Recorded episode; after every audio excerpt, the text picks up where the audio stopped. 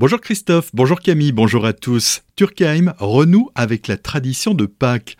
Dès aujourd'hui et jusque lundi, la ville a repensé son marché de Pâques avec l'expo à la Décapole, le marché sur la place de l'hôtel de ville, un jeu de piste et des concerts. Benoît Schlussel, le maire de Turkheim, nous dévoile le programme. On fait revenir notre ami qui est aujourd'hui citoyen d'honneur, à savoir Guy Unterheimer, qui va exposer durant ces quatre jours. Vous allez avoir un marché de Pâques avec différents produits, naturellement du miel, des pâtisseries, du chocolat, voire même de la bière installé autour de la mairie avec principalement des belles belles décorations réalisées par les services techniques et des bénévoles. À Turkheim, nous avons le dernier veilleur de nuit. Ce veilleur de nuit d'habitude il tourne toujours à partir du 1er mai, mais comme euh, durant les fêtes de Pâques, il y a beaucoup de monde et beaucoup de visiteurs, le veilleur de nuit fera ce rond durant les 5 jours, tous les soirs, rendez-vous à 22h devant le corps de garde ou si vous préférez devant la fontaine. Grande nouveauté pour animer le marché de Pâques, nous avons donc prévu trois concerts euh, le 16, le 17 et le 18 euh, avril, des musiciens locaux qui se produiront de 14h30 à 16h sur la place de l'hôtel de ville. Il y aura de l'accordéon, il y aura du jazz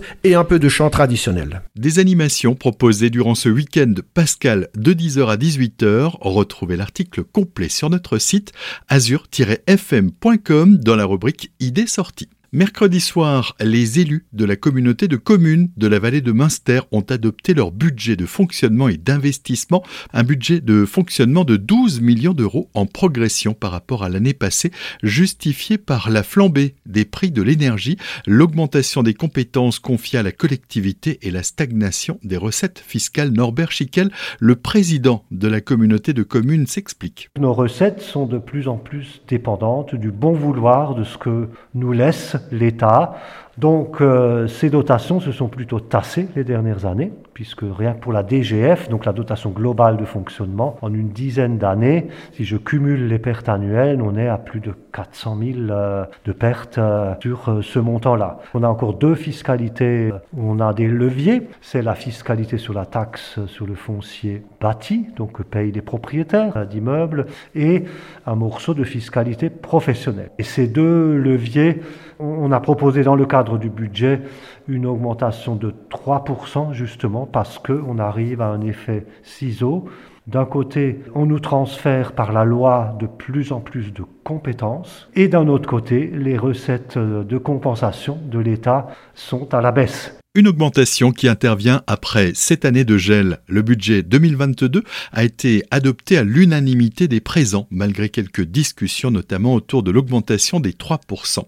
Vous pouvez retrouver l'intégralité de cet article en podcast sur notre site azur-fm.com slash actualité locale.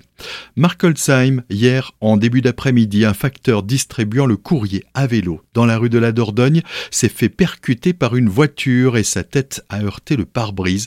Il a été pris en charge par les sapeurs-pompiers du centre de secours principal de Célestat et le SMUR. L'homme de 26 ans, légèrement blessé, a été transporté à l'hôpital de Célestat.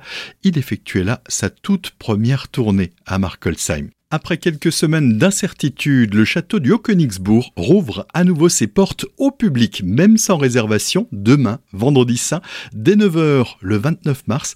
C'est une chute depuis la tour du pigeonnier d'un corbeau, une saillie architecturale en pierre qui avait provoqué cette fermeture. Pour Bruno Caro, le directeur du château, le site est à présent sécurisé. Enfin, Colmar, la ville propose un sondage sur son site colmar.fr pour recueillir les avis sur les horaires d'extinction de l'éclairage envisagé au centre-ville. Lors d'un premier sondage, 75% des répondants étaient favorables à une telle extinction de l'éclairage public durant les heures creuses. Le retour de la matinale, c'est maintenant et c'est avec Christophe et Camille.